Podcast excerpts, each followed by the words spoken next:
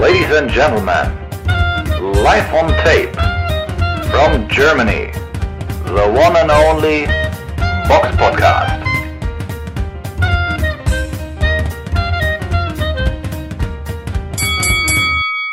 Hallo und herzlich willkommen zum Box Podcast Ausgabe 317. Es ist der 10.10.2021. Heute mit dabei die Samira. Hallo. Und ich, der Robert, seid gegrüßt. Wir haben ein wirklich verdammt gutes Boxwochenende zu besprechen und deswegen fangen wir jetzt wie immer mit dem Rückblick. Der Box Podcast Rückblick aufs vergangene Wochenende. Beginnen wir kurz mit der Veranstaltung, die am Samstagabend, dem 9. Oktober, in der Echo Arena in Liverpool st äh, stattfand. Da war eine Veranstaltung von Eddie Hearn auf The Zone gewesen. Ähm, die Card war, äh, war, zu sehen auf The Zone, wie gesagt. Ähm, Ted Cheeseman kämpfte auf der Undercard gegen Troy Williams. Ein sehr actionreicher Kampf, den Ted Cheeseman durch TKO in der 10. Runde verloren hat. Und im Hauptkampf im Superweltergewicht kämpfte Liam Smith gegen Anthony Fowler. Ein Kampf, wo wir auch so nicht vorher wussten, wie der ausgehen könnte. Hat dann doch der deutlich erfahrene Liam Smith äh, durch TKO in der achten Runde für sich entschieden. Es war auf jeden Fall auch eine ziemlich gute Schlacht. Sollte man sich auf jeden Fall, solange das noch geht, in der Wiederholung bei The Zone angucken. Ein sehr interessanter Kampf fand auch am Samstag in der GTEC Arena in Magdeburg in Sachsen-Anhalt statt. Dort war eine SES-Veranstaltung von Ulf Steinfort gewesen äh, und übertragen wurde sie in Deutschland auf der ARD. Dort kämpften unter anderem Roman Fress im Cruisergewicht gegen Luca äh, Dortensi und Peter Kadiro gegen Boris Estenfelder. Beide Kämpfe wurden erfolgreich gestaltet gegen machbare Gegner, wobei bei Roman Fress viele Fragezeichen bei den Zuschauern aufkamen, ob er denn wirklich diesen Kampf auch gewonnen hat. Aber da möchten wir gar nicht drauf eingehen, denn welcher Kampf wirklich für viel Gesprächsbedarf in den deutschen Foren gesorgt hat, war der Kampf im Halbschwergewicht zwischen Robin Krasnitschi gegen Dominik Böse. Es ist das Rematch des vor fast genau einem Jahr stattgefundenen Kampfes, der auch ähm, in, ich glaube, das war, glaube ich, auch Magdeburg gewesen, oder? Ja, das war auch ja. in der GTEC. Ja, ja. Ähm, und damals hatte ja Robin Krasnitschi ihn, äh, äh, Dominik Bösel, zu unserer aller kommenden, über, vollkommenen Überraschung äh, in der dritten Runde schwerstens K.O. geschlagen. Und bei uns waren halt die Fragezeichen gewesen, wie würde auch dieser Kampf ausgehen? Samira, wie war, fandest du den Kampf im Gesamten? Ja, da, muss man, da muss man jetzt einiges äh, loswerden zu dieser Veranstaltung. Dafür ähm, ist dieser Podcast da. Dafür genau, das muss da. alles raus jetzt. ähm, ja, also zuerst, ich fange mal ganz vorne an. Ähm, schon bei Nino de Angelo dachte ich, ähm, schlimmer kann es nicht werden. der aber, ist 57, ich habe gedacht, der wäre 70.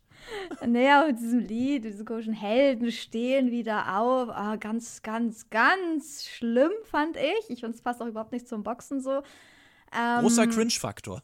Genau, aber dann kam irgendwann das Urteil und dann war es, ja, also es wurde dann doch noch schlimmer. Aber okay, da kommen wir später drauf. Ich kann ja erstmal sagen, ich habe mich auf jeden Fall natürlich auch im Vorfeld, glaube ich, noch am meisten von uns auf den Kampf gefreut, weil ich den einfach spannend ähm, fand, sozusagen der Rückkampf zwischen, ja, Robin Krasnicki, Dominik Böse. Ähm, ja, gerade weil Büse natürlich so krass äh, geschlagen wurde von Krasnicki. Wir hatten uns ja auch, oder ich hatte mich ja auch äh, festgelegt auf Robin Krasnicki als Sieger. Und ja, ehrlich gesagt, für mich hat, also es war ein spannender Kampf, muss ich erstmal sagen. dazu gehören natürlich auch immer zwei, weil man schon, also ich habe bis zur letzten Runde schon sehr aufmerksam zugeguckt und immer noch geschaut, ja, gibt es jetzt doch noch ein vorzeitiges Ende oder nicht. Aber der Kampf ging wirklich über die volle Distanz und ja, für mich persönlich und für alle, die nicht in der GTIC Arena waren, hat Robin Krasnicki diesen Kampf gewonnen.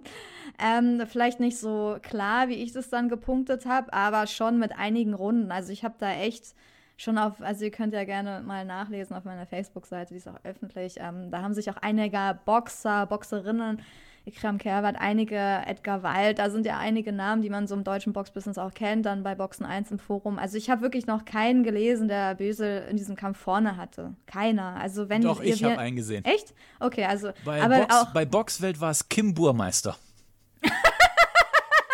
Ja, okay, aus Protest wahrscheinlich. Er hat immer eine andere Meinung als die anderen, aber okay.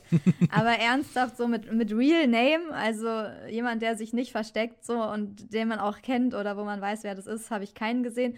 Und wenn wir Hörer haben, die aber wirklich Dominik Bösel ähm, vorne haben, würde ich das gerne in den Kommentaren lesen und ich würde auch gerne wissen, warum und welche Runde er klar gewonnen hat, weil mir fiel das wirklich, wirklich sehr schwer, Dominik Bösel die Runden zu geben. Ich kann ja mal anfangen, also für mich Klar, am Anfang haben sie sich abgetastet, aber Robin Krasnicki war von Anfang an der aktivere Mann, hat mit seinem Jab gearbeitet, war der beweglichere, hat von Anfang an versucht, seine Rechte unterzubringen, ne? Immer so ein bisschen wie so ein Schwingerhaken zum Kopf, immer so hoch und dann ist er immer nach runter gegangen, damit er halt keinen Konter ähm, kriegt, hat oft auch das Gleiche so gemacht. Aber natürlich äh, auf sein Glück gehofft, da Dominik Böse halt nochmal hart zu treffen. Und das hat Dominik Böse auch so ein bisschen ja, auf jeden Fall nicht in den Vorwärtsgang gebracht. Also man hat halt, ich finde, man hat auch gesehen, dass das, ähm, da Uli Wegner und Braumowski am Werk waren, weil Dominik Böse hat sehr stark auf eine Doppeldeckung gesetzt, war ein bisschen, war auch unbeweglich. Also ähm, hat sich halt am Anfang echt, finde ich, nur abwartend hinter seiner Doppeldeckung versteckt und gar nichts gemacht. Also die erste Runde und so, die kannst du, finde ich, Dominik Böse nicht geben, weil er einfach nichts gemacht hat. Also Korrekt. Ja, also ich verstehe auch nicht, dass, also klar, einige Runden waren eng, aber bestimmt nicht die erste so. Also, ne? Also die erste Runde, klar, Robin Krasnicki. Dann ging es eigentlich für mich ähnlich so weiter. Ähm, Krasnicki die vierte könntest du ihm geben, die vierte könntest du böse genau, geben. Also die ersten dreien waren für mich klar bei, äh, bei genau, Krasnitschi Krasnicki. gewesen. Vierte, fünfte kannst du, wenn du mit viel Wohlwollen äh, Bösel geben, aber war auch bei mir bei Krasnitschi, weil er am Ende doch nochmal mit besseren Händen durchkam. So, also ist ein kleiner Spoiler-Alarm. Bei mir hat Krasnitschi zwei Drittel des Kampfes gewonnen. Du kannst also so im Maximum vier Runden könntest du Bösel geben. Von daher sehe ich diese Split Decision nicht so ganz wirklich. Äh, also ich für mich war das ein klarer Sieg. Krasnitschi vier Runden hat Krasnitschi, äh, äh, also vier Runden hat nur Bösel gewonnen. Ich sehe da wirklich nicht, wie Krasnitschi das gewonnen, ach verloren haben soll. Ja, wir können ja noch mal ein bisschen mehr auf den Kampf eingehen. Auf jeden Fall, ähm, klar, also Dominik Bösel hat sich, hat halt einfach lange gebraucht, finde ich, um sich in den Kampf reinzuarbeiten. Er war schon ein bisschen irritiert oder hat halt erstmal abgewartet, weil er natürlich aufpassen wollte, dass er sich da keine fängt. Das ist ja auch irgendwie klar. Um nicht K.O. zu gehen, schnell ist eine Doppeldeckung auch hilfreich, aber die Doppeldeckung macht halt eher, also klar, die schadet keinem, aber wenn du dann nicht arbeitest und dann keinen harten Punch hast, so wie Abraham, dann geht es halt nach hinten los in deiner Aktivität. Und wenn man die Aktivität bei Boxern bewertet, dann kannst du also der Moderator, glaube ich, an der AD hat schon die vierte so in Richtung böse kommentiert, fand ich aber auch nicht. Die, also die habe ich Krasnicki gegeben. Bei mir hat es erst der, ab der fünften Runde angefangen, wo ich dachte, okay, jetzt kommt Bösel rein. Er wird sicherer, springt auch in den Gegner rein, weil er gemerkt hat, er kann die Schläge nehmen, hat Rechts-Links-Kombination abgefeuert, auch viel geclincht dann. Ähm, die fünfte Runde habe ich dann 10-10 gewertet, weil ich mich nicht entscheiden konnte, wer die Runde kriegt. Also die war eng so, die kann man beiden geben, aber die kann man halt auch dem Titelträger geben, der den Gürtel hat. Also es wurde ja immer sonst gesagt, ja, WM-Bonus und so. Und wenn du die engen Runden, also den quasi Weltmeister gibst, dann hat Bösel die auch nicht gewonnen. Also der Unterschied ist halt, Robin Krasnicki hat einige Runden klar gewonnen und Dominik Bösel hat eigentlich fast keine Runde klar gewonnen, weil er hat, wenn dann, ganz enge Runden bekommen.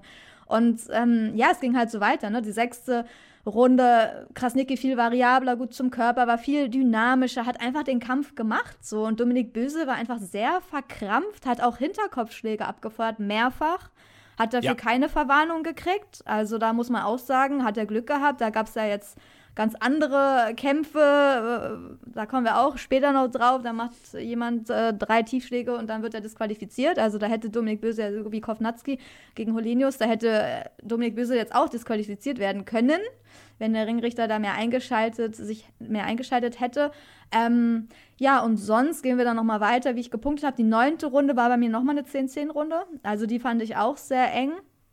Aber ich finde, äh, Dominik Böse hat halt auch ein bisschen zu viel, finde ich, mit Gewalt geboxt. Natürlich ist er technisch eigentlich der feinere Boxer. ähm, er hätte mehr locker boxen müssen, aber er war halt gar nicht locker, ne? Aber trotzdem hat er seine Rechte teilweise unterbringen können. Deswegen, ja, wurde müde, auch Krasnicki ein bisschen am Ende der Runde. Deswegen hat er sich halt die neunte kannst du ihm geben, wenn du möchtest. Und die zehnte habe ich wirklich Dominik Bösel gegeben. Also keine unentschieden Runde, sondern die hat er wirklich für, hat er bei mir echt gewonnen, weil er einfach frischer war. Das war aber trotzdem eine enge Runde und ja, weil er einfach da aktiver war und Dominik äh, und Krasnicki da ein bisschen müde. Ähm, aber eigentlich hat er bei mir halt nur eine Runde klar gewonnen und zwei Unentschieden. Und dann deswegen habe ich den Kampf halt 119, 111 gepunktet. Und wenn du dann die zwei unentschiedenen Runden dann vielleicht böse gibst oder so, dann habe ich so ein Ergebnis, was einige so bei mir so gepostet haben.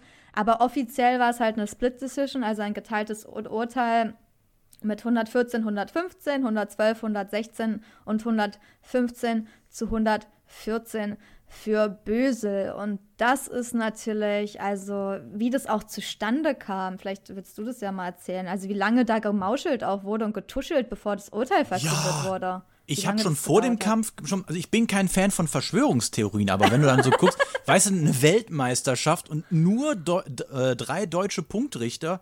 Ja. Ist nicht also, vorteilhaft auf ich, jeden Ich sage jetzt Weltmeisterschaft in Anführungszeichen. Ich meine, wir reden hier immer noch von der IBO. Das, äh, ja. Aber es wurde ja immer so, ja, auf, also nee. man kann es so nennen. Ist ja eigentlich eine Weltmeisterschaft, aber sagen wir mal so, ist halt keine wirklich, ist die unwichtigste ja. Weltmeisterschaft. Ja. Oder, es ist, oder es ist die wichtigste von den unwichtigsten, nennen wir es mal so. um es positiver zu nennen. Ja, genau. So, aber äh, wenn, also ich habe jetzt auch ein paar Kommentare in, auf ein paar Facebook-Seiten und äh, Instagram-Accounts gesehen. Zum Beispiel, äh, dass da auch der ARD Vorwürfe gemacht hat, dass solche, äh, solche Urteile von der ARD kommen, etc., wo ich denke, hm, der Kommentar hat schon was gesagt. In Form von Ulf Steinfort ist jetzt in der Ecke und, und äh, Robin Krasnitschi sagt, nein, Ulf, ist da jetzt mhm. irgendwas durchgesickert oder sowas? So, das ja. macht, gibt mir schon so ein, so ein so einen bitteren Beigeschmack oder so, wie man so, oder der, ich glaube, der Schwabe würde jetzt sagen, ist hot Geschmäckle. Ähm, dass der, dass da schon irgendwas durchsickert und der, Krasnitschi also, nein, Ulf, nein, Ulf. Und dass, äh, ja, ich sag mal so, ich glaube, Böse ist ja halt auch so ein Zugpferd von SES. Krasnitschi war ja, ich, ich nenne das jetzt mal böse, schon auf dem Abstellgleis oder auf dem Ausrangiergleis. Äh, weiß ja auch schon Mitte 30, ist ja auch jetzt keine große Karriere mehr eigentlich planbar gewesen. Und das, äh, ich sag jetzt mal auch mal ganz böse, man hat da wahrscheinlich eher auf den Bio-Deutschen gesetzt, als wie auf den jetzt doch äh, besseren Boxer, weil man den wahrscheinlich besser vermarkten kann. Und ähm, ja, wobei man da auch immer vorsichtig sein muss, ne? Man will ja keinem, aber klar, also es hat natürlich auch mit dem, also mit dem Sitz von SES zu tun, sind halt in Magdeburg, Dominik Böse kommt aus Sachsen-Anhalt, ne? Es sind ja, so viele kleine Faktoren. Robin Krasnicki ist halt in Bayern, äh, in Gersthofen. Also erstmal ist er natürlich so jetzt nicht so für das Heimpublikum vor Ort so die Nummer eins, das muss man einfach so sagen. Und er wurde halt in den letzten Jahren nicht als Zugpferd von SES aufgebaut. Das heißt, dass alle wussten halt, also wir wollen ja jetzt keinen so offensichtlich was unterstellen, aber auch Leute, die punkten, jeder, der das kommentiert, Leute, die sich im Boxen auskennen, die mit den SCS-Leuten reden und so, die wissen, dass ein Sieg von Dominik Bösel sehr wichtig wäre oder ist. Auch ja. um das weitere Fortbestehen, ne? für die weiteren Kämpfe vielleicht in der AAD, einfach um einfach ein Zugpferd zu haben, was sie aufbauen können. Also jeder, der sich ein bisschen auskennt, weiß, dass äh, dass das eigentlich wichtig ist und dass er da irgendwie, dass es gut wäre, wenn seine Karriere da weiter irgendwie läuft. Das ist natürlich traurig, weil beide bei SES sind und dass ein Promoter jetzt das Urteil vorher erfährt, sollte in so einer TV-Übertragung nicht so sein, aber ist ehrlich gesagt auch nicht so ungewöhnlich. Also ich mhm. kenne auch bei Kleinringveranstaltungen Promoter, die laufen nach jeder, nicht jeder Runde, aber vielleicht nach all, je zwei Runden rum und gucken, was die Punktrichter da irgendwie auf irgendwelchen Zetteln haben und wissen das dann auch. Also das ist jetzt nicht so, dass das keiner macht.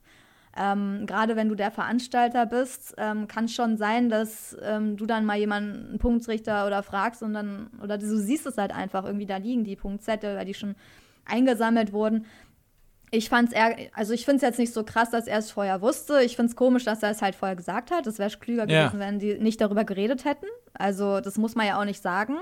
Und ähm, dass er ihn halt schon so beschwichtigt hat, ähm, war halt echt nicht gut. Und ähm, ja, da sind so einige Faktoren. Ich fand auch den Kommentar jetzt bei der, also ich finde den Kommentar der Boxberichterstattung war auch nicht adäquat. Also ich muss sagen, dass der schon, auch die Vorberichterstattung ging schon sehr in Richtung Dominik Böse. Das hat man von das stimmt, Anfang das stimmt, an das gemerkt. stimmt. Das war, also man das wusste, stimmt, die Vorberichterstattung war böse. Es war richtig, das ist der und der muss, hat sich jetzt erholt, ne, von seinen, er, er war eh nicht fit im ersten Kampf, war da irgendwie krank und jetzt ist er fit und jetzt will er sich den Gürtel zurück. Und also die Zuschauer wurden ja schon so ein bisschen darauf eingestimmt, Bösel ist back, so, er holt sich seine Titel, so, und man hat gleich gemerkt, er ist die Nummer eins. Und da diese Richtung ist halt eigentlich nicht schön. Und die gibt ja auch wieder dieses Geschmäckle, weil es sind beides SES-Boxer. Warum werden die nicht, warum wird nicht der, der den Titel hat, mehr dargestellt, ne? Also eigentlich müsste, ist er dann die Nummer eins für mich und nicht Dominik Böse. Also, das ist halt schon ungerecht ein bisschen, ne? Wobei, äh, die Kampf, also das, du hast recht, die Vorberichterstattung war schon wirklich eine klare Richtung gehend, aber ähm, der Kampf selber hörte sich für mich eher so an, dass die auch gesagt haben, Bösel ist vorne. Ja, aber auch nicht richtig, also auch nicht richtig. Wenn, dann hat er gesagt, es wurde jetzt sehr eng. Ach Quatsch, äh, Quatsch, Krasnitschi ist vorne, Krasnitschi ist vorne, Entschuldigung. Entschuldigung Ja, okay, aber auch sehr knapp. Er ging ja eher dann so in Richtung, ja, ist jetzt am Ende, am Ende hat er nicht klar gesagt, Krasniki hat diesen Kampf gewonnen. Er hat gesagt, ja, das ist jetzt irgendwie ähm, unentschieden oder wird sehr knapp, aber er hat ja auch nicht richtig mitgepunktet, hat ja keiner richtig mitgepunktet. Das, ja, und dann ist natürlich noch die Uhr ausgefallen für die Zuschauer. Ich finde die immer sehr wichtig, weil ich dann sehen kann, wer die ersten zwei Minuten jetzt schon dominiert hat. Und ähm, ja, ist ein bisschen schwierig dann mit den Punkten, aber dafür, okay, technische Probleme kann man beim nächsten Mal besser machen. Ähm, ansonsten, ja, halt der Referee Ingo Barabas hat jetzt auch nicht den besten Job gemacht, finde ich, mit diesen Hinterkopfschlägen, die er nicht richtig moniert hat oder auch nicht, also so ist nicht richtig forscht dazwischen gegangen, finde ich. Und ja, dann die Punktrichter kann man ja auch mit in ihrer grandiosen Wertung nochmal erwähnen. Frank Michael Maas, Marco Morales und Caroline Pütz. Ähm, die Tochter von Thomas Pütz, dem BDB-Präsidenten, der die Huch. Aufsicht hat. Huch, wer hätte das denn gedacht? Achso, ich dachte gerade. ähm, ja, also, ähm, also natürlich jetzt, weiß ich nicht, vielleicht hätte Thomas Pütz auch noch seine Frau irgendwie als Ringrichterin unterbringen können oder so, vielleicht eine ganze Familie, dann wäre es noch, ähm, hätte es noch einen besseren Beigeschmack. Nein, aber natürlich, sie kann ja einen guten Job machen, okay, hat sie aber nicht so.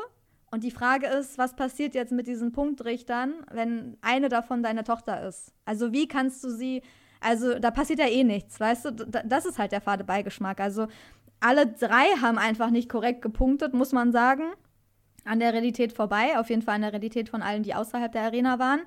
Und ähm, es wird halt, wenn du deine Familie da am Ring sitzen hast, dann hat sowas halt keine Konsequenzen. Und das ist das Problem an sowas. Also, ähm, ja, keine Ahnung. Also, das ist halt ein bisschen schwierig. Natürlich ist es jetzt auch irgendwie blöd, wenn man dann irgendwie jemanden in der Familie, der auch gerne Punktrichter sein will. Aber dann kannst du dich vielleicht dann von der Veranstaltung fernhalten oder dann kann man das besser aufteilen oder dann muss man einfach auch einen guten Job machen. Also ich weiß jetzt auch nicht, was für einen Boxhintergrund die alle mitbringen, aber ähm, das war auf jeden Fall, man hat halt, natürlich weiß ich, dass man am Ring oft auch was anderes sieht. Aber ich meine, die sind ja auch geschult und ausgebildet dafür, wie man punktet. Das sind ja jetzt auch keine random Zuschauer, sondern das sind Punktrichter. Also die haben da, werden da geschult und wissen eigentlich, wie man punktet. Ähm, und da frage ich mich so, ja, wie kommen dann, wie kommt dann so ein Urteil zustande? Also, die, na klar, die Fans und so, aber die Fans waren teilweise auch von Robin Krasnicki lauter. Die beeinflussen einen ja auch. Oft haben ja Punktrichter auch so Kopfhörer auf, weil das ist schon extrem, weil dann kommt manchmal ein Treffer, dann schreien die extrem, dann ist es unterbewusst, du nimmst es dann auch wahr, oh, das war jetzt ein harter Treffer, das muss ich jetzt irgendwie werten, so, das war krass so. Das ist einfach so, du bist ja ein Mensch, du kannst, bist ja keine Maschine, du nimmst es halt so wahr. Aber ist jetzt auch nicht so, dass die Dominik Bösel-Fans die ganze Zeit da viel lauter Stimmung gemacht haben, sondern eher fast andersrum. Deswegen finde ich es eh komisch. Ähm, aber also kannst du irgendein Urteil von denen verstehen? Also ich finde die alle nicht, also verständlich, oder? Also Nö. auch ein Remis finde ich nicht verständlich. Also wie kommt man auf ein Remis? Sollen die mir mal erklären? Also vielleicht ja, hat ja jemand mal Lust, von den Ringrichtern bei uns eingeladen zu werden. Können, wir können den Kampf mal richtig auseinandernehmen. Dann würde ich gerne mal wissen, wodurch wirklich Dominik Böse sich die Runden klar ge also gesichert hat. Mit seinen wenigen Schlägen, mit seiner wenigen Aktivität hinter seiner Doppeldeckung, der sich kaum den Kampf gemacht hat. äh, Und also wie, also wodurch so? Also ich, ich verstehe es halt nicht so. Also, da waren halt so viele Kleinigkeiten, die so zusammenkamen und die dann so den Unmut der Boxfans so, natürlich so dann hervorgerufen haben, also glaube ich, ne? So diese ganzen Kleinigkeiten, dieses Ge Urteil zu lange gewartet, dann Punktrichter, wer ist das überhaupt, dann alle Deutsch. Äh, ja, klar, das ist ein deutsches Duell, aber trotzdem hätte man da auch irgendwie andere Punktrichter hinstellen. Du hättest da einen deutschen Punktrichter haben können, dann hättest du noch einen Franzosen, sonst wen, Spanier. Polen oder Polen, Polen und einen Tschechen. Ich, ich meine, genau. das ist ja nah, nah, bei Magdeburg dran. Ist ja jetzt nicht so, als wäre das jetzt dann so schwierig durch die Corona-Pandemie, so jemanden zu besorgen, zumal ich glaube auch in Polen und äh, Tschechien gibt es genügend Punktrichter, die bestimmt schon geimpft sind oder so. Also von daher kann ich mir jetzt die Argumentation, die da genannt naja. worden ist, auch nicht so richtig vorstellen. Ja, das ist halt auch schon irgendwie, ja, es geht halt alles in so eine Richtung, ne? Dass man dann so weiß, okay, die kennen sich ja auch alle. Ist ja nicht so, dass sie sich nicht alle sowieso kennen. Also das sind alles so Kleinigkeiten, die halt so ein bisschen ja, sehr traurig einfach sind für Robin Krasnicki. Also der war ja ziemlich fair, also der war extrem fair, ne, im Interview dann nach zu dem fair. Kampf. Fast, ja, fast schon zu fair, aber das hat damit zu tun, dass er auch bei SCS, ne, unter Vertrag ist. Wenn er nicht bei SCS wäre, hätte er, glaube ich, noch was anderes gesagt. Also er hat ja einfach gesagt, ich, also für mich habe ich gewonnen, so quasi, und ich sehe das halt nicht so. Sein Manager dann auch. Er war, hat dann noch ein bisschen mehr gesagt, so auch mit diesen kleinen Hinterkopfschlägen, bla bla bla. Aber er, er kann sich natürlich auch nicht so gut gegen seinen eigenen Promoter da äh, wehren, ne? Also, was soll er da sagen? Das ist halt sein Promoter im Endeffekt. Also, den kann er natürlich nicht so angreifen wie jetzt jemanden, also im Endeffekt der Promoter kann ja jetzt auch nicht direkt was dafür wie die Punktrichter werten. Ich finde, das darf man auch nicht so über einen Kamm scheren. Also, die Leute denken halt Na. halt auch immer, ne, die denken halt immer, da geht jemand hin, dann gibt er denen 10 Euro und dann punkten die alle jetzt für Dominik Böse. Also so läuft es jetzt auch nicht. Es ist einfach so, es ist einfach so eine Gesamtatmosphäre von Leuten, dass immer die gleichen Leute in Deutschland beim Boxen sind, sich alle sehr gut kennen, gemeinsam teilweise in den Urlaub fahren. Also jetzt nicht die, aber es gibt ja so andere Promoter, die das auch mit dem BDB-Präsidenten machen. Die Familien kennen sich und dann hat halt so jemand die Aufsicht von deiner Veranstaltung und dann ist es halt sehr schwer, objektiv zu punkten, wenn da so eine Beziehung sind. Dann ist dein Vater mit dem befreundet, du bist die Tochter und punktest da. Also, weißt du, das sind so Kleinigkeiten. Dann, dann ist SES e macht immer grandiose Events, muss man ja sagen, die machen auf jeden Fall gute Events. Wir haben schon genug gemeckert, aber muss man auch mal sagen. Und sind professionell eigentlich. So in ihrer Angehensweise sind sie professionell. Wenn man da hingeht, ist es ein gut aufgestelltes Event. Die Leute wissen, wie man, wie man Events macht, wie man sich verkauft, was man sagt. So. Aber es sind so, ja, es sind einfach diese Beziehungen auch untereinander, die das manchmal auch unmöglich machen, sowas ähm, neutral zu sehen. Und ich bin wirklich jetzt kein äh, besagter Robin Krasnicki-Fan. Ich bin habe einfach auch nicht dummig böse. Also ich für mich war das einfach, der Bessere soll gewinnen. Ich habe dann keine Richtung gepunktet, aber wenn ich dann von Henry Maske dann auch so höre, also ich liebe ja Henry Maske, das wissen alle, die mich kennen, aber wenn ich dann so höre, ja, die ersten zehn Runden waren unentschieden. Ich konnte mich kaum entscheiden. Ich habe den Kampf nach den letzten beiden Championship-Runden gewertet und die eine Runde hat Dominik Bösel und die letzte Runde hat Krasnicki so. Also war es für ihn dann ganz eng unentschieden quasi. Aber das kann ja wohl nicht sein Ernst. Also jetzt mal ehrlich, das war doch nicht zehn Runden unentschieden, dass du die Runden 10 zu 10 punktest. Was, was, hat, was haben sie, also was hat Henry Maske in der ersten Runde gesehen, so zum Beispiel, ne? Wodurch hat Dominik Bösel den Kampf gewonnen? Da frage ich mich so, ja, er konnte es halt auch nicht so sagen, weil er immer mit Dominik Bösel in Verbindung gebracht wurde, er sozusagen sein Vorbild ist, die wurden immer zusammen so aufgebaut. Also dann kam, er wusste teilweise dann ja auch gar nicht mehr, was er sagen soll. Hattest du da ein anderes Gefühl? Also ich fand es ziemlich komisch. Ich stimme dir vollkommen bei, aber ich musste gerade echt mit den Augen drehen. Wie gesagt, man hat ihn zu, zu, immer zusammen gezeigt, wo ich dann auch so denke, meine ja, Güte. So. Weißt du nicht, also, die Henry Maske Bettwäsche? Erinnerst ja, du dich? Ja, ja, ich, erinnere, ich erinnere mich leider War sehr ich ja richtig neidisch. ich meine, ich bin jetzt kein Maske-Fan, aber jetzt, als wir letztens zusammen nochmal den Kampf geguckt doch, hatten gegen äh, Rocky Gianni, da ist mir dann doch nochmal bewusst geworden, dass der doch eine Menge im Petto hatte, was ich gar nicht mehr so in Erinnerung hatte, weil das Thema ja, Maske doch. ist ja schon, ja Gott, das ist eigentlich bei mir seit 25 Jahren äh, abgehakt, jetzt bis auf, da, auf diesen einen äh, Comeback-Kampf, den er dann halt nochmal gemacht hat, um nochmal seine Niederlage zu reden. Aber mir war gar nicht mehr so wirklich bewusst, was der so im Repertoire hatte. Der konnte ja so ansatzlos aus der Hüfte raus auch Hände schlagen. Ja. Das sind alles Sachen, die ein Bösel in diesem nee. Leben nicht mehr können wird. Da liegen also von der Klasse Welten zwischen. Und deswegen, muss ich, also wenn ich das immer höre mit diese Vergleiche, dann muss ich einfach schwerstens mit den Augen rollen. Weil Ja. das passt nicht. vielleicht nicht Vergleich, aber du hast ja gemerkt, in der Berichterstattung wurde er immer an ihm rangezogen, ne? Und er möchte auch so werden, Gentleman wie Maske. Und er ist ja auch, er gibt sich ja auch ein bisschen so, ne? Er ist ja keiner, der, ähm, ja, weiß ich nicht. Also er ist ja jetzt auch kein Boxproll. Also manchmal macht er natürlich schon so Äußerungen, die dann nicht so sympathisch rüberkommen, weil er dann seinen Gegner so ein bisschen klein redet, so wie bei Krasnicki nach dem Kampf. Ja, jeder verliert mal. Jetzt hat er halt, ich war der Bessere. So, also er hat den Kampf ja gar nicht richtig eingeschätzt auch, ne? Also, aber das sagen ja viele. Die, also, wenn du gerade ein Gürtelgeschenk kriegst, dann was sollst du sagen so? Also, ich habe noch nie einen Boxer, also es gibt sehr wenige Boxer, die dann sagen, ja, stimmt, eigentlich war der andere besser. Also, ich glaube, Äh, Joseph Parker hat das äh, in diesem Jahr Ja. gebracht gegen den Kampf gegen Weniger. Chisora. Hat er gesagt, also wenn man jetzt sagt, das wäre ein Unentschieden gewesen, hätte ich da auch sehr gut mit leben können. ja, aber das gibt Chapeau, das hörst du selten. Das, das meine ich ja. Die meisten sagen, ja, man gewinnt, man verliert. Jetzt hat halt Krasnicki verloren, ist halt so. Wir machen. Im Endeffekt ging, ist es ja für SES Win-Win-Situation gewesen und geschäftlich konnte man. Haben wir, glaube ich, vergessen, so ein bisschen darauf einzugehen, dass es eigentlich am meisten Sinn macht, wenn jetzt wirklich Dominik Böse diesen Kampf bekommt. Weil natürlich der dritte Kampf ansteht. Die, kö- die wollen ja auch einen dritten Kampf machen, wurde ja auch gesagt. Quasi, jetzt müssen sie noch einen Kampf machen. Beide verdienen noch mal Geld. Der Titel bleibt in der Familie quasi. Und Robin Krasnicki darf ja auch noch mal Geld verdienen. Also muss er ja nicht so traurig sein. Und er kann sich ja den Titel dann beim nächsten Mal zurückholen, wenn er es schafft. Ne? Aber ja, es hat halt alles so einen Fadenbeingeschmack so ein bisschen. Ne? Es ist halt so ein bisschen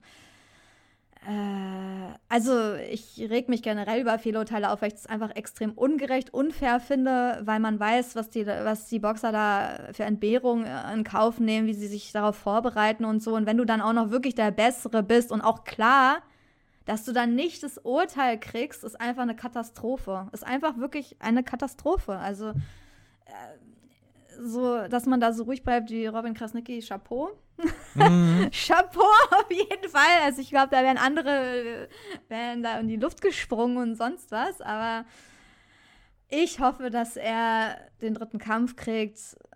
Ähm, auch wenn viele jetzt geschrieben haben, sie wollen ihn nicht sehen und so, aber für ihn, was soll er sonst machen? Ne? Das ist jetzt eine Niederlage, so, die muss er hinnehmen, wird eh nicht mehr geändert, weiß man ja, passiert ja eh nichts. Wenn deutsche Punktrichter drei irgendwie Müll punkten, dann passiert ja nichts, weil äh, seine Tochter wird man dann nicht irgendwie äh, aus dem BDB ausschließen und seine Freunde auch nicht oder die, die man kennt und dann bleibt es halt so und du hast halt eine Niederlage im Rekord, aber ja, hast, ist ja egal quasi für die. Naja. Schade, Robin Krasnicki, Kopf, Kopf hoch. Ja. Eine weitere Veranstaltung, auf die wir eingehen, folgt jetzt. In der Nacht von Samstag auf Sonntag fand im schönen Las Vegas eine Veranstaltung statt, die in der T-Mobile Arena in, äh, war. Und dort war eine Veranstaltung von Tom Brown und Bob Arum. Übertragen wurde sie in, in den USA auf Fox und in Deutschland auf The Zone. Auf der Undercard kämpften Efe Ajagba gegen Frank Sanchez. Ein. Jetzt muss ich mal ganz kurz gucken. Äh. Efe Ajagba aus Nigeria gegen Frank Sanchez aus Kuba. Ein sehr spannender Kampf. Efe Ajagba hat seine erste Niederlage gegen äh, Frank Sanchez eingefahren. Er hat glasklar nach Punkten verloren und Ajagba war sogar in Runde 7 einmal auf dem Ringboden gewesen. Das hat auf jeden Fall schon mal gezeigt, Schlagkraft alleine kann Kämpfe nicht, nicht immer entscheiden. Da kommen wir auch gleich noch drauf zu sprechen im Hauptkampf. Und äh, der zweite Hauptkampf war Robert Helenius, ehemaliger Sauerland-Boxer, hat ähm, den Rückkampf gegen Adam Kovnatski aus Polen bestritten.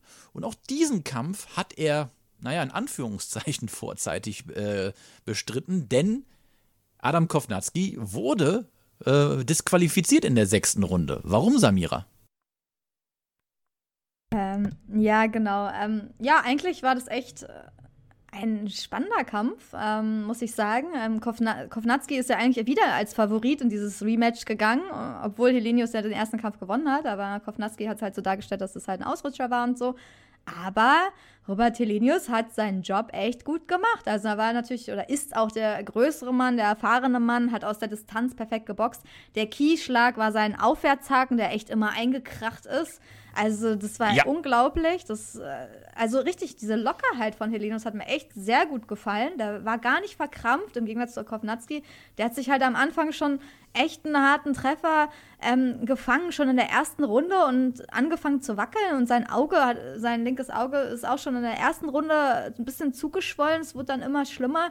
Und bei mir konnte er sich bis zum Abbruch bis zum Abbruch in der sechsten Runde wirklich keine Runde ähm, ähm, gewinnen, weil einfach Robert Helinius diesen Kampf mit seiner Lockerheit perfekt links 1-2 Kombination links rechts eingekracht, auch durch die Deckung durchgekommen. Kovnatski kam gar nicht an den Mann ran. Hat sein, Im Vorwärtsgang wurde der immer abgekontert und Robert Helinius hat ihn immer so weggedrückt und so perfekt. Also wirklich, er macht zwar nicht extrem viel, aber er hat sehr effektiv geboxt und hat mir sehr gut gefallen gegen den ehemaligen zweifachen Golden Gloves-Sieger. also ist jetzt auch keiner, der irgendwie nicht boxen kann. Ähm, aber das Auge hat halt am Endeffekt den Kampf also dann noch zusätzlich bestimmt, weil wenn du irgendwann gar nichts mehr siehst, er hat halt die Treffer gar nicht mehr gesehen. Also sein Linksauge war komplett irgendwann zu und er wurde dann auch in der fünften Runde, also er wurde schon am Anfang einmal ermahnt, dann in der fünften Runde wegen, wegen Tiefschlag. Tiefschlags vom Ringrichter. In der fünften Runde erneuter Tiefschlag. Da gab es dann direkt konsequent einen, einen Punktabzug vom Ringrichter. Zu Recht? Ja, zu Recht. Es waren auch wirkliche Tiefschläge, also muss man sagen. Er ist natürlich auch kleiner und so, aber manchmal sah es auch so aus, als hätte er das mit Absicht gemacht, weil er dann zweimal irgendwie hintereinander und so. Ähm, das war dann ja 10 zu 8 Runde und dann sechste Runde hatte der Referee keinen Bock mehr. Also da dachte ich, also, es war ein bisschen überraschend als Zuschauer, weil ich dachte jetzt, hä? Er geht so dazwischen, dann auf einmal so. ich so, hä? Okay, aber stimmt. Also es war halt wieder ein Tiefschlag und da hat der Ringrichter einfach den Kampf dann in der sechsten Runde abgebrochen. Ähm, aber er war konsequent. Ähm, ja. Das siehst du selten, so, so richtig konsequent, so, jetzt reicht's, jetzt Schluss. Ja, aber ohne, ja genau, ohne nochmal so Chance zu geben, ne? Oder nochmal so, so, andere hätten nochmal gesagt, okay, letzte Verwarnung, ne? Noch einmal, dann kriegst du, äh, dann ist vorbei so, aber er gar nichts so dazwischen geredet. Ja, sechste Runde Disqualifikation von Kovnatski, TKO-Sieg. Ähm, ja, davor bis zur fünften Runde eindeutig 50 zu 44, jede Runde äh, Helenius gewonnen. Mhm. Ähm, also sehr gute Leistung von Helenius, äh, Respekt, also für diesen Kampf. Ja, man, ver man vergisst bei Helenius immer mal, dass der mal die Nummer 3 der Weltrangliste war vor zehn Jahren. Das vergisst man immer so ganz gerne. Ja, er ist physisch auch einfach wirklich, wie sie gesagt haben, auch ein Monster so, ne? Ist halt wirklich ein Monster. Der macht einfach nur links, rechts, aber die rechte Und geht gut ein. raus. Und die kracht halt wirklich ein und das tut halt weh. Und er ist echt äh, gut auf den Beinen unterwegs. Also er dreht sich dann auch raus und lässt den kleinen Mann dann kommen, der dann abgekontert wird. Und also der dann auch die Distanz nicht findet, der dann im Infight so sehr nahe steht, dann eh keine harten Schläge mehr abfeuern kann, hat, hat dann auch gut geclincht teilweise. Also perfekt, also hat er perfekt gemacht. Also ja, kann man echt nichts sagen, kann man sich angucken. Ja, für Kovnatski natürlich, ja, sehr traurig, aber Helenius kann nochmal kann noch mal angreifen. Ja, aber Kovnatski hat sich halt einfach, glaube ich, auch immer so ein bisschen auf sein Talent verlassen, so all, die, Ja. all seine ganzen Kämpfe. Wenn du mal äh, die Fotos dir anguckst vom, äh, vom Gewicht, äh, beim, von dem Gewichtmann und, und dem Staredown, der ist ja, der sieht ja eigentlich so körperlich nicht aus wie ein, Bo wie ein Boxer. Gut, Tyson Fury sieht das eigentlich auch nicht aus, ja, aber, genau. aber da, damit da können wir ja dann direkt auf den Hauptkampf auch eingehen. Tyson Fury gegen Deontay Wilder, der dritte Kampf. Ähm, da hatten wir ja in der letzten Ausgabe wirklich sehr lange ausgiebig drüber äh, gesprochen, weil ich hatte sehr viele Fragezeichen hinter Tyson Fury, was seine Form angeht. Zu dem Zeitpunkt, wo wir die Folge aufgenommen hatten, waren, wussten wir ja nicht, wie viel er wiegt. Als dann freitags das Gewicht durchkam, er wiegt fast 126 Kilo, dachte ich, oh Scheiße, das könnte. Das ist aber sehr viel Gewicht. Ähm, kann das klappen? Und als ich dann noch dann die Bilder gesehen habe, denke ich so, okay. Ein Ticken wohlgenährter und Deontay Wilder mit auch einem Karrierehoch am Gewicht. Allerdings fand ich ihn physisch, optisch sehr, sehr beeindruckend, also wenn nicht sogar einschüchternd. Aber kommen wir jetzt auf den Kampf selber mal zu sprechen. Ähm, ich hatte ja bei Deontay Wilder so meine Bedenken, kann ein Trainer wie Malik Scott, wenn er denn ein Trainer ist, wirklich da eine Veränderung oder eine kampfentscheidende Veränderung her herbeiführen, weil Malik Scott ist für mich kein Trainer. Und die Also Frage, ist also, er noch nicht. Also so schlecht war es doch nicht, oder? ja, die erste Runde. ja, die erste Runde, da hat, hat Wilder etwas gemacht, was er ja so eigentlich nicht macht. Er hat ja sehr viel zum Körper geschlagen, er hat sehr viel lang geschlagen. Er hat also quasi versucht, sich den Gegner auf Abstand durch lange Hände zu schalten. Das ist etwas, was du so von Wilder ja in der Regel eigentlich nicht siehst. Ähm, ja. Da hast du sehr schon gut. so auch bei Fury gemerkt, okay, das tut an der Plauze weh. Und ab Runde 2 fing es dann so an, okay, Fury, jetzt alles klar, ich finde jetzt hier mal die Distanz. Die zweite Runde war für mich klar bei Fury. Die dritte Runde dachte ich, ho, ho, ho, ho, jetzt wird's aber hier spannend, so mit dem Niederschlag. Den, äh, oder war es dritte Runde?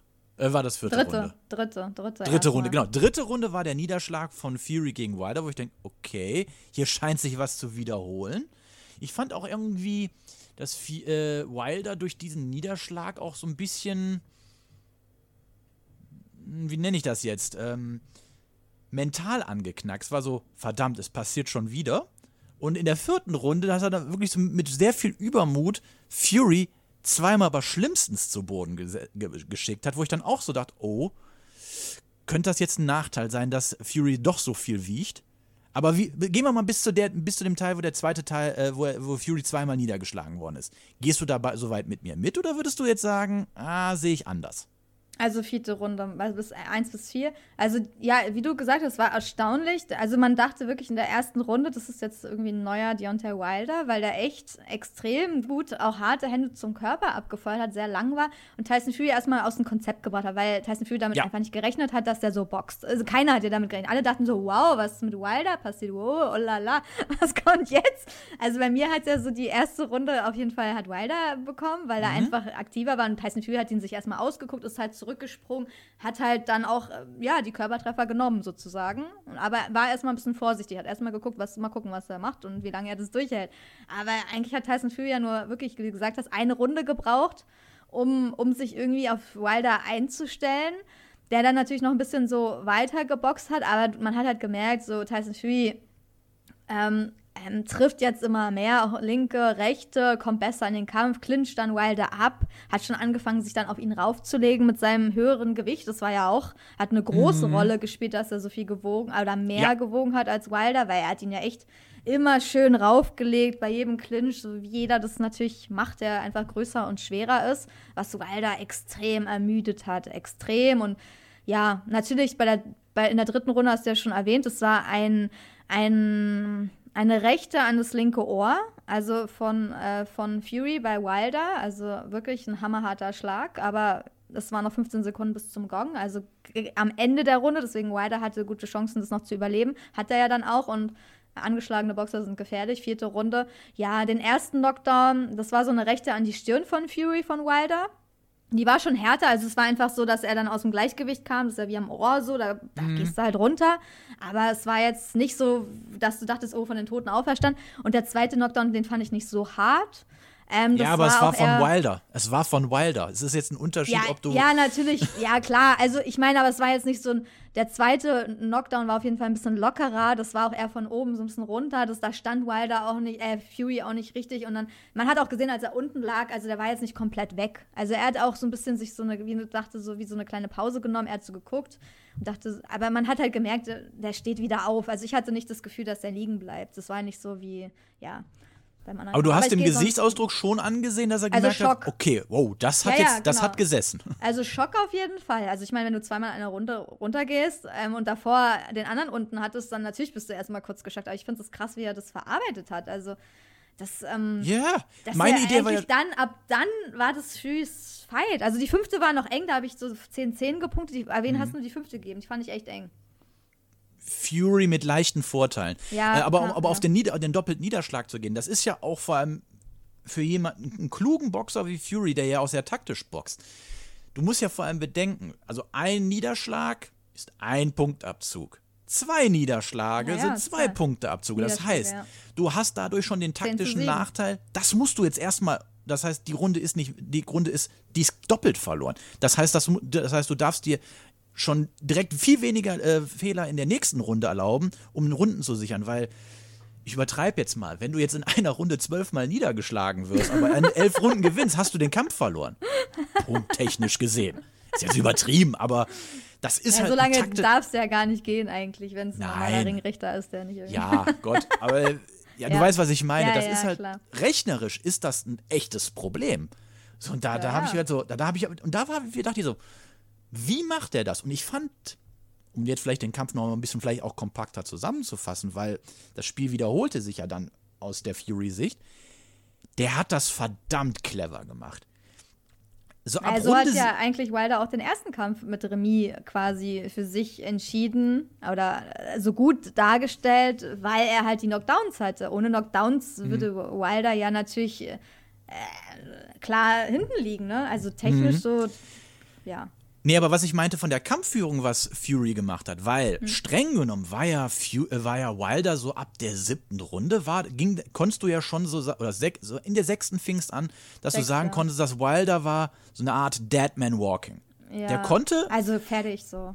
Mhm. Aber was, was ich von Fury ziemlich clever fand, war, er wusste, da kann immer noch eine Hand kommen, die kann immer noch fiese. In der Theorie, ich habe mich zuerst gefragt, warum versucht er den nicht zu finishen? Was der aber clever gemacht hat, fand war, Fury jetzt? Achso. ja, wer warum, warum, hat, warum hat Fury nicht versucht, jetzt Wilder zu finishen? Weil der war ja im Endeffekt ein Deadman Walking. Was aber clever von Fury war, der hat gemerkt, nee, wenn ich das jetzt mache, laufe ich Gefahr, dass da immer noch mal vielleicht was kommen könnte.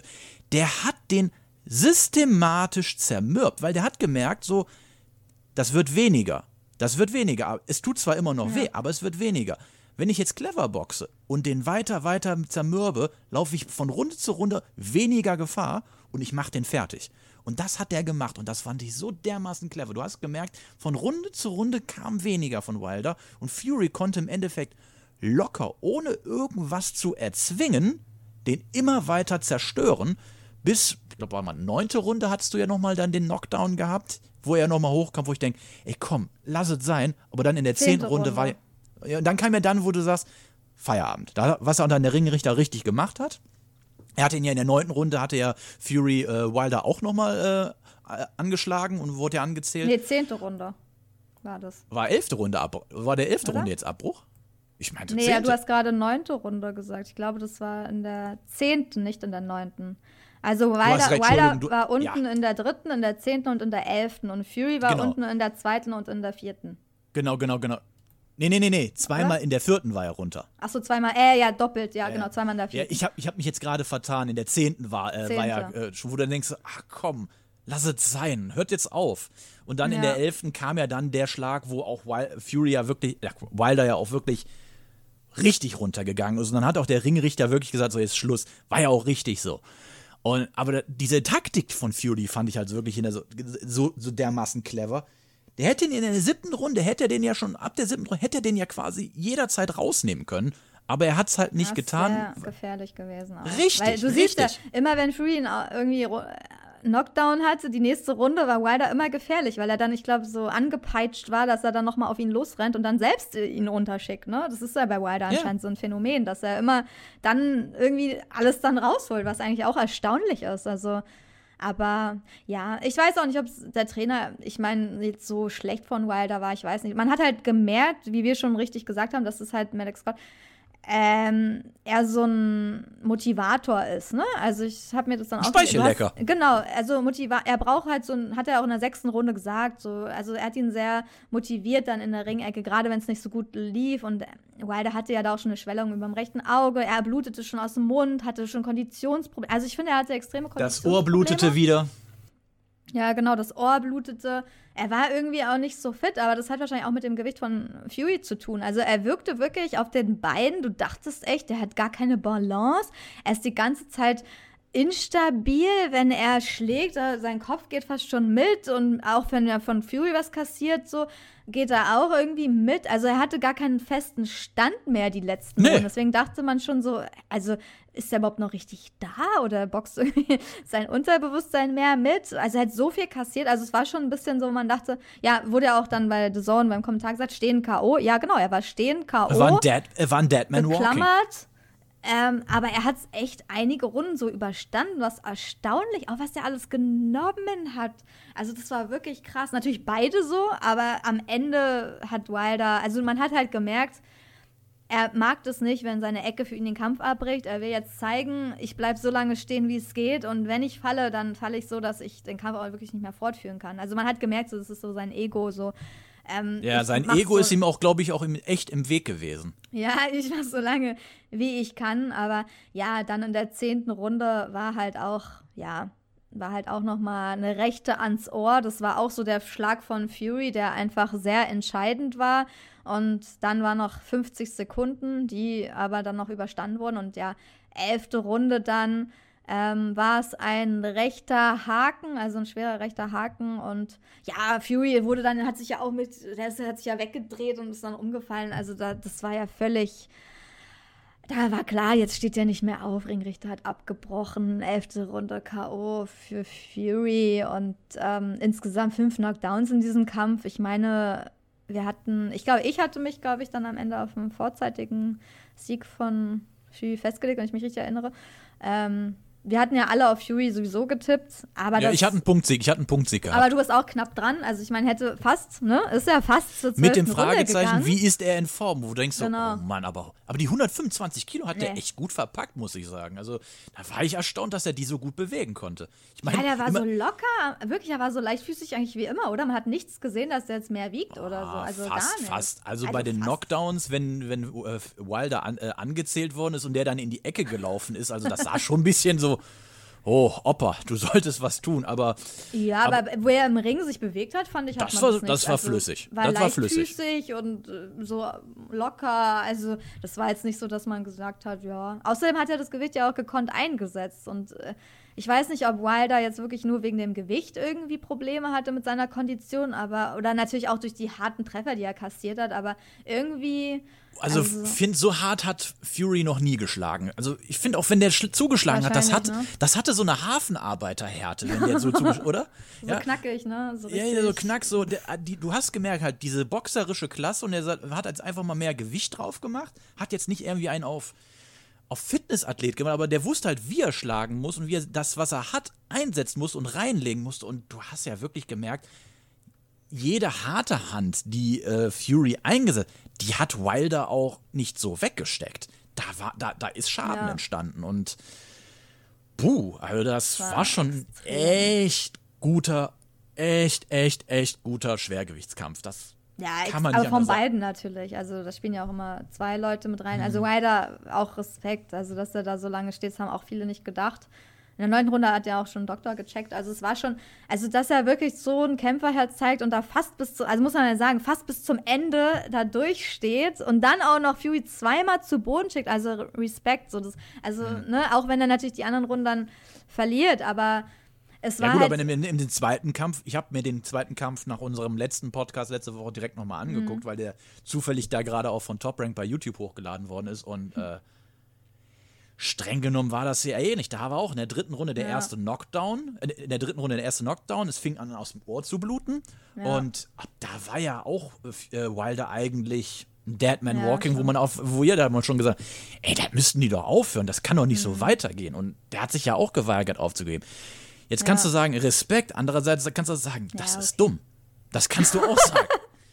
Ja, aber seine Ecke durfte halt nicht aufgeben, weiß man ja. Da gab es, also ich meine, der andere, wenn der andere Trainer schon gefeuert wurde, weil er aufgibt, dann wurde vorher abgesprochen, dass diesmal auf jeden Fall nicht die Ecke abgibt. Wenn, dann hätte mhm. der Ringrichter das abbrechen müssen, der Arzt. Ja. Aber wenn die das halt, ja. ich meine, der wurde ja schon gecheckt, wenn sie es halt nicht machen, dann geht es halt so lange, bis Wilder halt endgültig halt, ja, am Boden liegt. Da wurde mhm. ja auch, ich glaube, bei The Zone wurde auch die Statistik eingeblendet, dass er 114 Power Punches eingesteckt hat, also ja. genommen hat. Also das ist wirklich extrem, extrem. Richtig. Also natürlich ist das extrem ungesund. Er sah auch so aus und hat wahrscheinlich auch nicht mehr alles so genau mitgekriegt. Ähm, ich weiß nicht, ob ich vorher abgebrochen hätte. Natürlich hat man hatte ab und zu schon so das Gefühl, ne, das ist jetzt ein bisschen zu viel.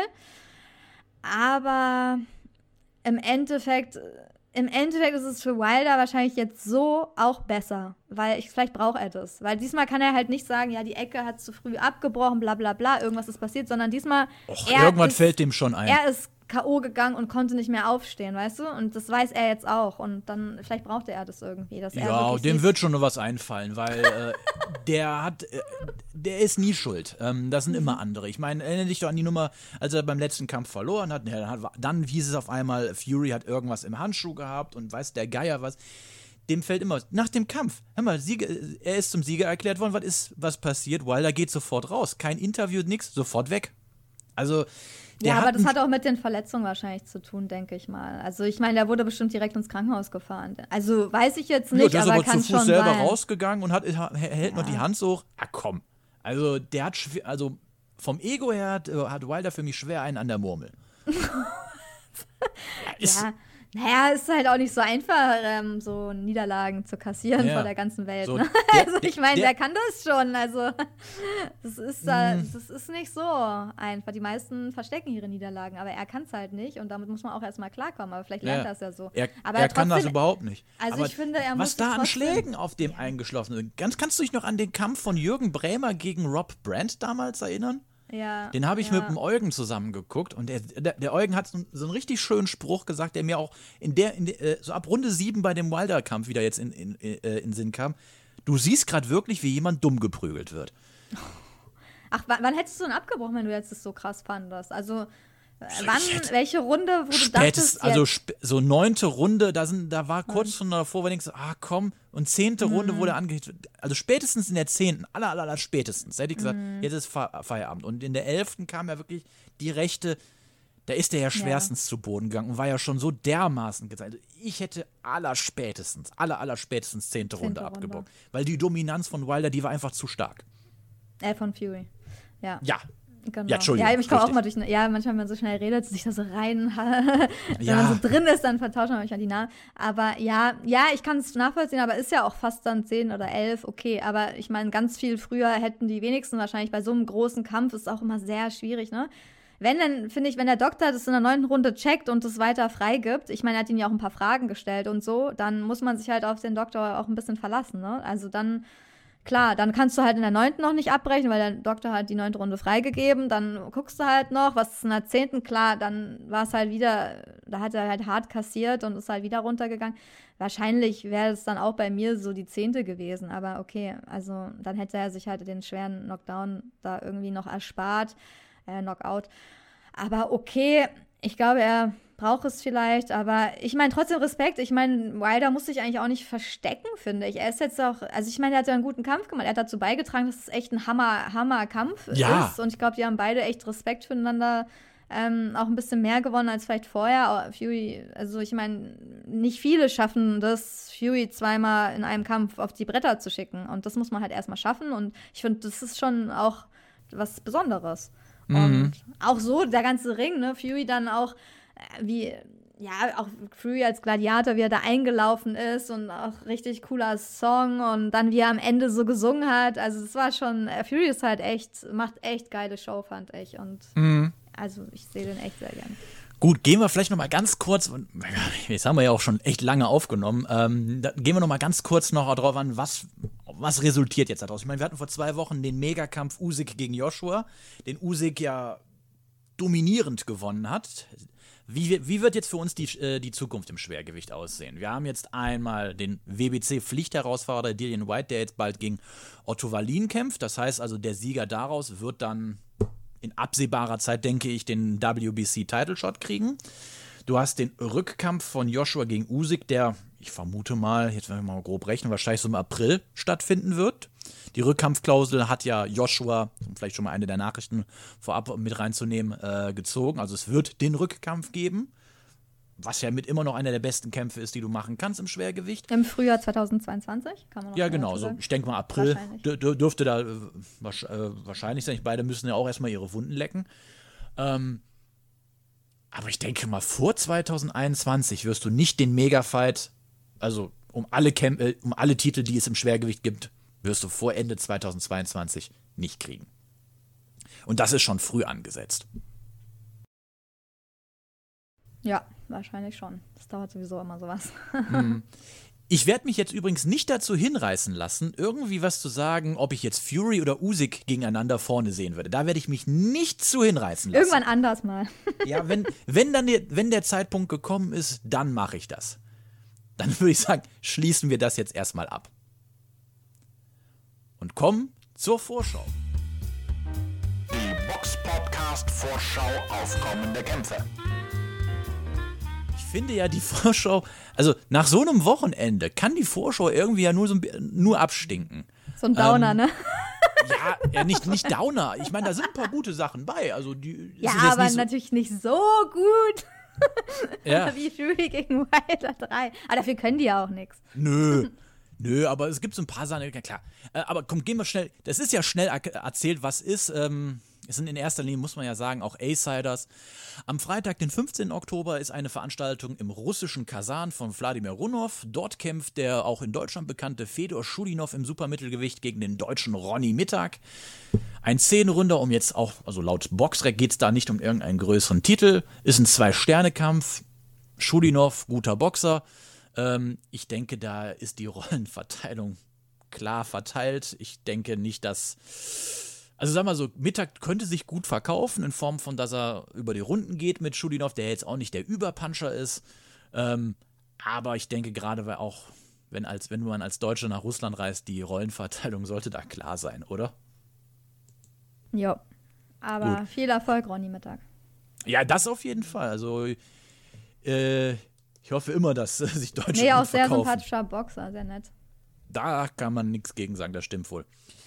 Ähm, Bob Arum hat ja jetzt gestern eine Veranstaltung gehabt und er veranstaltet auch nächste Woche am Freitag eine Veranstaltung in der Pechanga Arena in San Diego. Übertragen wird es in den USA auf ESPN Plus. Dort kämpft im Federgewicht Emmanuel Navarrete gegen, ich vermute mal, das spricht man Joet aus, Gonzales. Äh, äh, ein Kampf im äh, Federgewicht äh, um den Titel der äh, WBO. Das dürfte auf jeden Fall sehr interessant sein. Eine weitere Veranstaltung mit deutscher Beteiligung findet in der Arena Riga in der gleichnamigen Stadt äh, statt. Und zwar ist dort eine Veranstaltung von äh, Jewgeni Sapronenko und Vadim Milov. Dort kämpfen im Cruisergewicht Mairis Brides gegen Arthur Mann um den IBF-Titel im Cruisergewicht. Ähm, ein Kampf, den man sich auf jeden Fall angucken kann. Mairis Brides, ein, ich- ein Boxer, finde ich, den man immer sich gut angucken kann. Immer sehr interessant boxt, immer ansehnlich boxt. Gerade Brides, äh, seine Kämpfe ge- gegen Mahmoud Shah und äh, Marco Hook sind mir ja immer noch in bester Erinnerung. Auch der super enge Kampf, den er gegen Usyk damals geliefert hat und nur sehr knapp verloren hat. Also, ein Boxer, den man immer sehr gerne guckt, den ich also wirklich immer sehr gerne gucke. Ähm, was haben wir denn noch so auf dem Tablet? Ah ja, eine größere Veranstaltung findet auch noch am Samstag, den 16. Oktober in England statt. Da ist eine Veranstaltung, die auf äh, Sky übertragen wird. Dort kämpfen im Hauptkampf Huey Fury, der kleinere, äh, nicht der kleinere Bruder, der Cousin von äh, Tyson Fury im Schwergewicht gegen Christian Hammer vom ähm, ECB Boxstahl aus Hamburg. Ähm, Christian Hammer ist ja eigentlich auch immer so als Buhmann für viele bekannt, aber ich denke, da Christian Hammer jetzt auch schon mittlerweile zu viele Meilen auf dem Tacho hat und auch mit ähm, 34 jetzt nicht mehr der ganz jüngste ist, denke ich, sollte Fury das über die Punkte machen. Fury hat jetzt nicht die Schlagkraft um einen Hammer, der schon gegen deutlich stärkere Boxer als Fury im Ring stand und da stabil wie eine Mauer stand, ähm, runterzugehen. Von daher denke ich, sollte ein Fu- äh, Punktsieg von Fury drin sein. Und interessant ist auch, im Mittelgewicht Chris Eubank Jr., der ja letztens eigentlich hätte boxen sollen, ist jetzt dort auf der Undercard zu finden gegen Vanik Avidjan, ein deutscher Boxer, der in, aus Nürnberg kommt, ähm, der ersatzmäßig einspringt, auf Platz äh, 95 bei Boxrec ist. Ja, sagen wir mal so, ich drücke die Daumen, dass er sich gut verkauft, aber Eubank ist schon ein sehr guter Boxer. Er wird, glaube ich, jetzt nie Weltmeister einer der großen Weltverbände sein. Es sei denn, es hören irgendwelche Weltmeister im Mittelgewicht auf und durch gutes Matchmaking käme er dran. Aber Stand jetzt sehe ich ihn jetzt da nicht, dass er Weltmeister einer der großen Weltverbände wird. Aber ha, schauen wir mal, wie er sich so verkauft. Reingekommen ist bei uns auch noch eine sehr interessante Frage bei YouTube. Zuhörer stellen Fragen und wir beantworten sie. Da fragt Sporks. Grüezi miteinander. Ah, kann es sein, dass du aus der Schweiz kommst? Ähm, er fragt, würde mich mal von euch interessieren, welchen Boxer ihr sehr gerne zugeschaut habt wegen seines Boxstils. Samira, gibt es einen Kämpfer, den du besonders wegen seines Stils immer sehr gerne gesehen hast? Ja, natürlich Muhammad Ali. Also ist halt so, ist zwar langweilig die Antwort, aber der hatte halt einen besonderen Stil und war sehr beweglich für einen Schwergewichtler. Und ich finde, er hat eine der schönsten Boxstile. Natürlich auch sehr hammerhart, was er manchmal eingesteckt hat, aber trotzdem diese Beweglichkeit, so diese Leichtfüßigkeit äh, war also für mich sehr besonders. Deswegen mag ich auch Tyson Fury natürlich, weil er tanzt so auch durch den Ring. Wobei ich auch manchmal, manche Boxer, du weiß nicht, wen du jetzt hast, aber es gibt ja auch so richtig diese knallharten Boxstile, die sind natürlich auch mhm. immer sehr mitreißend. Aber ja. für mich Nummer eins ist halt Muhammad Ali, da kann ich jetzt leider ja, nichts anderes sagen. Muhammad Ali ist ein Alltime great also ja. über alle Fragen erhaben. Gut, letzter Kampf war 1981, da war ich noch vier Jahre lang war vor meiner Geburt, also das, das habe ich jetzt nicht aktiv gucken können. Ja, okay, Aber wenn aktiv ich so, Wenn ich jetzt so die letzten Jahre mal überlege, welche Boxer ich da immer sehr gerne, also wo ich mich immer drauf gefreut habe, wenn die geboxt haben, waren dann vor ein paar Jahren, wie gesagt, also noch jünger und knackiger waren, äh, Sergei Kovalev und Gennady Golovkin, weil du wusstest, da, da ist immer Action, da ist immer was los, da passiert was. Die waren hart, die waren aber auch variabel. Das, die haben halt so ein, so, das war halt so ein gutes Doppelpaket. Wilder in der, in der Form halt, siehst du halt gern, weil du weißt, da wird irgendwann, irgendwann kracht da was ein, aber der war halt technisch nicht so gut. Während du halt so Boxer wie Golovkin und äh, ähm, Kovalev hattest, die halt beides mitgebracht haben. Und ja. da habe ich mich eigentlich immer sehr drauf gefreut, weil du wusstest, da, da, passiert immer was, da ist immer was los. Aber auch Andrew Ward zum Beispiel, ich habe den auch immer gern geguckt, aber auch der hatte natürlich auch einen sehr speziellen Stil, aber auch sehr extremer sehr Techniker. Viele fanden den immer langweilig, aber ich finde, ähm, man kann, also man kann sich halt immer sehr viele Bewegungen oder so. Ich finde es immer faszinierend abgucken oder ich finde es halt was faszinierend, wie sich manche so im Boxring auch defensiv natürlich bewegen. Natürlich Floyd Mayweather dürfen wir nicht vergessen. Also auch Floyd natürlich. Also es gibt viele, die ich gerne so vom Stil mir angeguckt habe. Aber natürlich nicht nur diese krassen K.O.-Puncher, wobei ich natürlich auch immer Kovalev und Golovkin auf die Box habe ich mich auch immer gefreut. Aber ich mag verschiedene Stile, wie man sieht. Nicht nur die reinen, also eher Techniker, die defensiv boxen, sondern ja, weiß ich nicht, auch, auch jemand, der wirklich mit Hammerkraft oder wie ein Mike Tyson da nach vorne stürmt und dann die Leute außen noch, finde ich auch faszinierend. Also ich kann mich da gar nicht so entscheiden. Ich finde, mhm. alles hat so, hat so was irgendwie, auch Tyson Fury finde ich auch faszinierend, einfach zu sehen, wie der sich wirklich mit seiner Größe und seinem Gewicht im Ring bewegt. Also das ist so krass. Das können nicht mal Leute, die irgendwie einige Gewichtsklassen drunter sind. Also nee. das ist wirklich, wirklich richtig krass. Und wer das nicht glaubt, der kann ja einfach mal ohne zu schlagen drei Minuten im Boxring einfach nur so rumtanzen. Dann sieht er, das ist auch schon anstrengend, wenn man seine Deckung ja. hochhält. Ohne dass man geschlagen wird und getroffen wird. Ja. und selbst trifft. Früher, als ich noch Boxen trainiert habe, also ich habe dann auch teilweise immer gedacht, wie kann da, wie können das Profis zwölf Runden lang durch, wie einem ja auch dann die Arme brennen, muss man ja, ja einfach sagen. Wenn du Mus wenn du Hanteltraining machst, dann hast du einen Muskelkater, dann hast du ein Ziehen in der Muskeln, aber beim Boxen hast du ein Muskelbrennen. Das das ist nochmal ja. eine ganz andere, nochmal eine andere Dimension, finde ich, vom Schmerz. Ja, ähm, aber wie gesagt, aber also, also, alles, was du gesagt hast, kann man unterschreiben. Ich würde jetzt halt einfach so, um, ich sag jetzt mal, so, so einen Mix aus allem zu nehmen, wie gesagt, Kovalev und Golovkin nehmen. Die ja. hatten Power, die hatten Technik, die hatten von allem etwas. Das war immer ein, ein gut, äh, ein gut sortierter Gemischtwarenladen. Von, da war für jeden was dabei. Gut, dann würde ich sagen, zum Abschluss gehen wir noch einmal kurz auf die Nachrichten ein. Die Box Podcast Nachrichten. Da haben wir eine kleine Ankündigung äh, unter anderem. Äh, Javonta Davis trifft am 5. Dezember auf Rolando Romero. Das ist auch gut. Der Davis ist ja auch ein sehr guter Boxer. Sie kann man auch immer sehr gut angucken. Von daher denke ich, wird uns da im Winter nochmal ein, ein schönes Highlight dieses Jahr beschert werden. Aus deutscher Sicht noch eine interessante ähm, Nachricht. Äh, der äh, Hamburg, glaube ich, war das, richtig? Er kommt, glaube ich, aus Hamburg, ja. ne? Äh, in Hamburg beheimatete Boxer Sebast Sebastiano Losito beendet seine aktive Boxkarriere. Ähm, schade. Für, für deutsches Level war äh, Losito immer, finde ich, ein sehr äh, guter Boxer. Ähm, vor allem, wenn man so überlegt, so mit den, ähm, ja, wie nennt man das jetzt mal so, Vorzeichen, die er hat. Ich meine, er ist ja auch, äh, hat er ja auch keine Heil draus gemacht, er auch an Diabetes erkrankt. Also als Diabetiker musst du ja auch noch äh, ganz anders noch eingestellt sein für so einen Sport. Und das ist ja auch nicht so einfach. Ähm, auf jeden Fall äh, wünsche ich, was weiß ich, ich kann sagen wir, oder?